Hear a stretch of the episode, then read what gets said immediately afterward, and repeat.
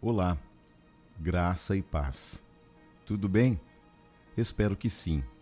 Caso contrário, que esta palavra venha falar ao seu coração. Todos os dias renascem com uma nova esperança.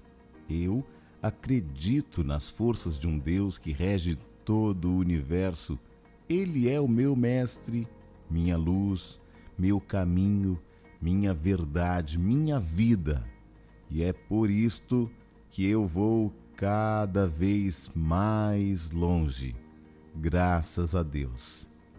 1 aos Coríntios, capítulo de número 2, versículo 1 em diante, diz assim: Eu, irmãos, quando fui ter convosco anunciando-vos o testemunho de Deus, não o fiz com ostentação de linguagem ou de sabedoria, porque decidi nada saber entre vós, senão a Jesus Cristo e este crucificado.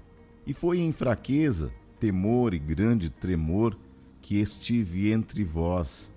A minha palavra e minha pregação não consistiram em linguagem persuasiva de sabedoria, mas em demonstração do Espírito e de poder, para que a vossa fé não se apoiasse em sabedoria humana, e sim no poder de Deus a gloriosa mensagem do Evangelho.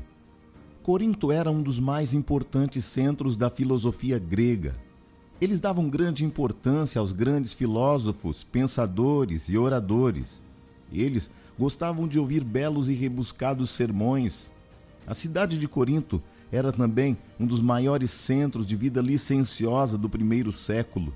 Tanto a prostituição eram praticados abertamente na cidade, em ligação com a prática religiosa. Além da influência filosófica da religião, havia em Corinto também falsos apóstolos que tentavam corromper a mensagem.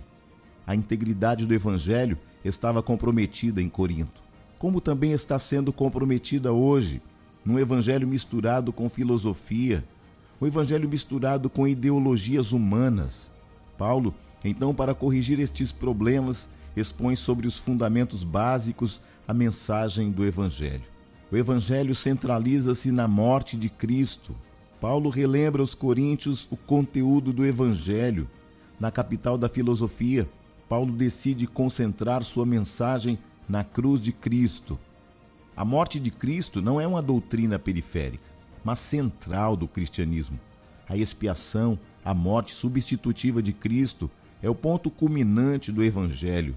A cruz aponta para a justiça de Deus e para o amor de Deus. A mesma cruz que é escândalo para os judeus, loucura para os gregos, é a própria essência do Evangelho. Paulo não anuncia simplesmente a Jesus como um homem perfeito, o modelo de nova ética, o supremo mestre da espiritualidade, mas fala de Jesus crucificado. É no Cristo crucificado que se encarna a sabedoria de Deus. Temos visto hoje alastrar-se no Brasil um evangelho humanista, pragmático, centrado no homem, onde a cura e a prosperidade se tornaram mais importantes do que a intimidade. Paulo relembra aos coríntios a resolução de se dedicar exclusivamente ao evangelho. Paulo não foi a Corinto criar um fã-clube, buscar glória para ele mesmo. Paulo não vai a Corinto para expor as ideias rebuscadas de pensamentos humanos, mas vai para anunciar o testemunho de Deus, ou seja, o Evangelho. Paulo toma uma decisão firme em seu ministério.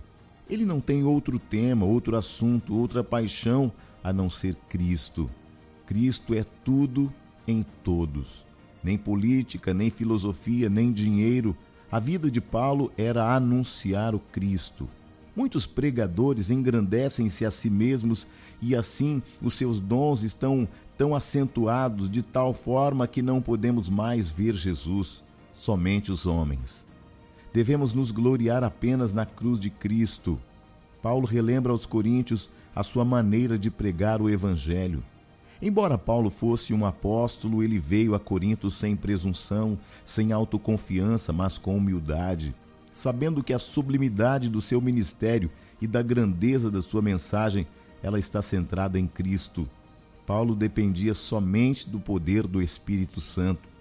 Se não há poder no Espírito, não há pregação. Sua pregação não era uma peça de oratória, mas uma demonstração do Espírito Santo e de poder, uma prova legal apresentada diante de uma corte, vidas transformadas, milagres, ação de Deus em seu ministério e não em sua performance. Paulo não está desencorajando o preparo para pregar, mas sobre quem deve estar nos holofotes. Paulo relembra aos coríntios que seu propósito é pregar o evangelho. Paulo quer que eles confiem em Deus e não no mensageiro. O vaso é de barro, mas o conteúdo é tesouro precioso. Quem é Paulo? Apenas servo. O Evangelho é parte do plano eterno de Deus. Evangelho é a sabedoria de Deus. Jesus Cristo crucificado é a sabedoria de Deus, a verdadeira sabedoria. Não é filosofia, mas evangelho. A origem da verdadeira sabedoria. Ela não procede de homens, mas de Deus. Ela não está engendrada na história, mas na eternidade.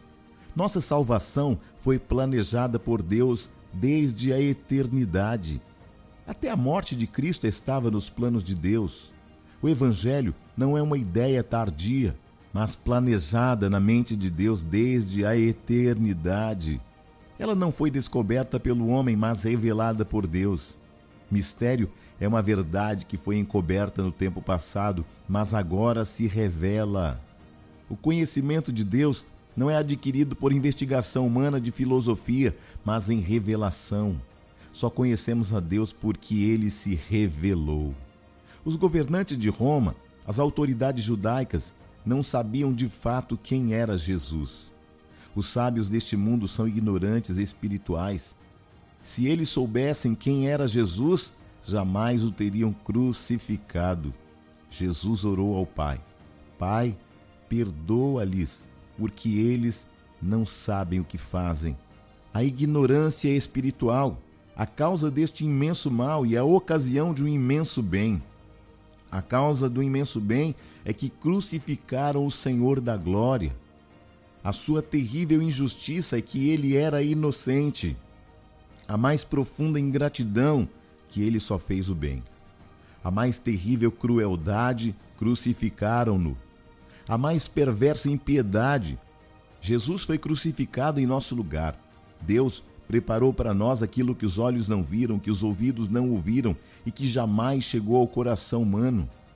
Aquilo que a percepção humana não pode alcançar olhos, ouvidos, sentimentos. Deus revelou tudo isso pelo seu Espírito. Deus preparou estas coisas maravilhosas para a sua própria glória. Essa sabedoria só foi descoberta através da revelação de Deus e não da investigação humana. O céu, as bem-aventuranças eternas, está para além da percepção e descrição humana. Elas foram preparadas por Deus para aqueles que o amam. O Evangelho é revelado pelo Espírito Santo através da palavra. Nossa salvação envolve a Trindade. Ninguém pode ser salvo a não ser pela graça de Deus pela morte substitutiva de Cristo e pela ação regeneradora do Espírito Santo. Paulo destaca quatro importantes ministérios do Espírito Santo. O Espírito Santo habita nos que creem. O Espírito Santo sonda os corações e revela as coisas profundas de Deus. Deus quer que conheçamos todas as bênçãos da graça que Ele preparou para nós. Jesus prometeu o Espírito Santo que ele nos ensinaria, nos guiaria e nos ensinaria por meio da palavra. O Espírito Santo nos leva à maturidade espiritual. O homem natural e o homem sábio, segundo este mundo, não pode entender e nem aceitar as coisas de Deus. A mensagem da cruz não é deste mundo. A mensagem da cruz foi ordenada antes do mundo.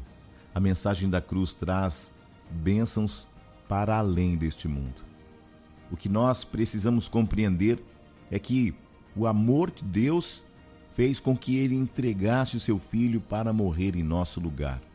João 3,16 diz que Deus amou o mundo de tal maneira que deu o seu Filho unigênito para que todo aquele que nele crê não pereça, mas tenha vida eterna. O meu convite para você hoje, nesse dia, é que você possa contemplar a graça de Deus. Às vezes parece fácil e barato, mas não pode ser barato aquilo que custou tão caro para Deus. Que você possa meditar nesta mensagem, que a mensagem do Evangelho gere uma influência em seu coração tão profunda que as coisas eternas sejam mais importantes. Eu sou o Bispo Júnior Neri. Que esta mensagem fale ao seu coração. Graça e paz.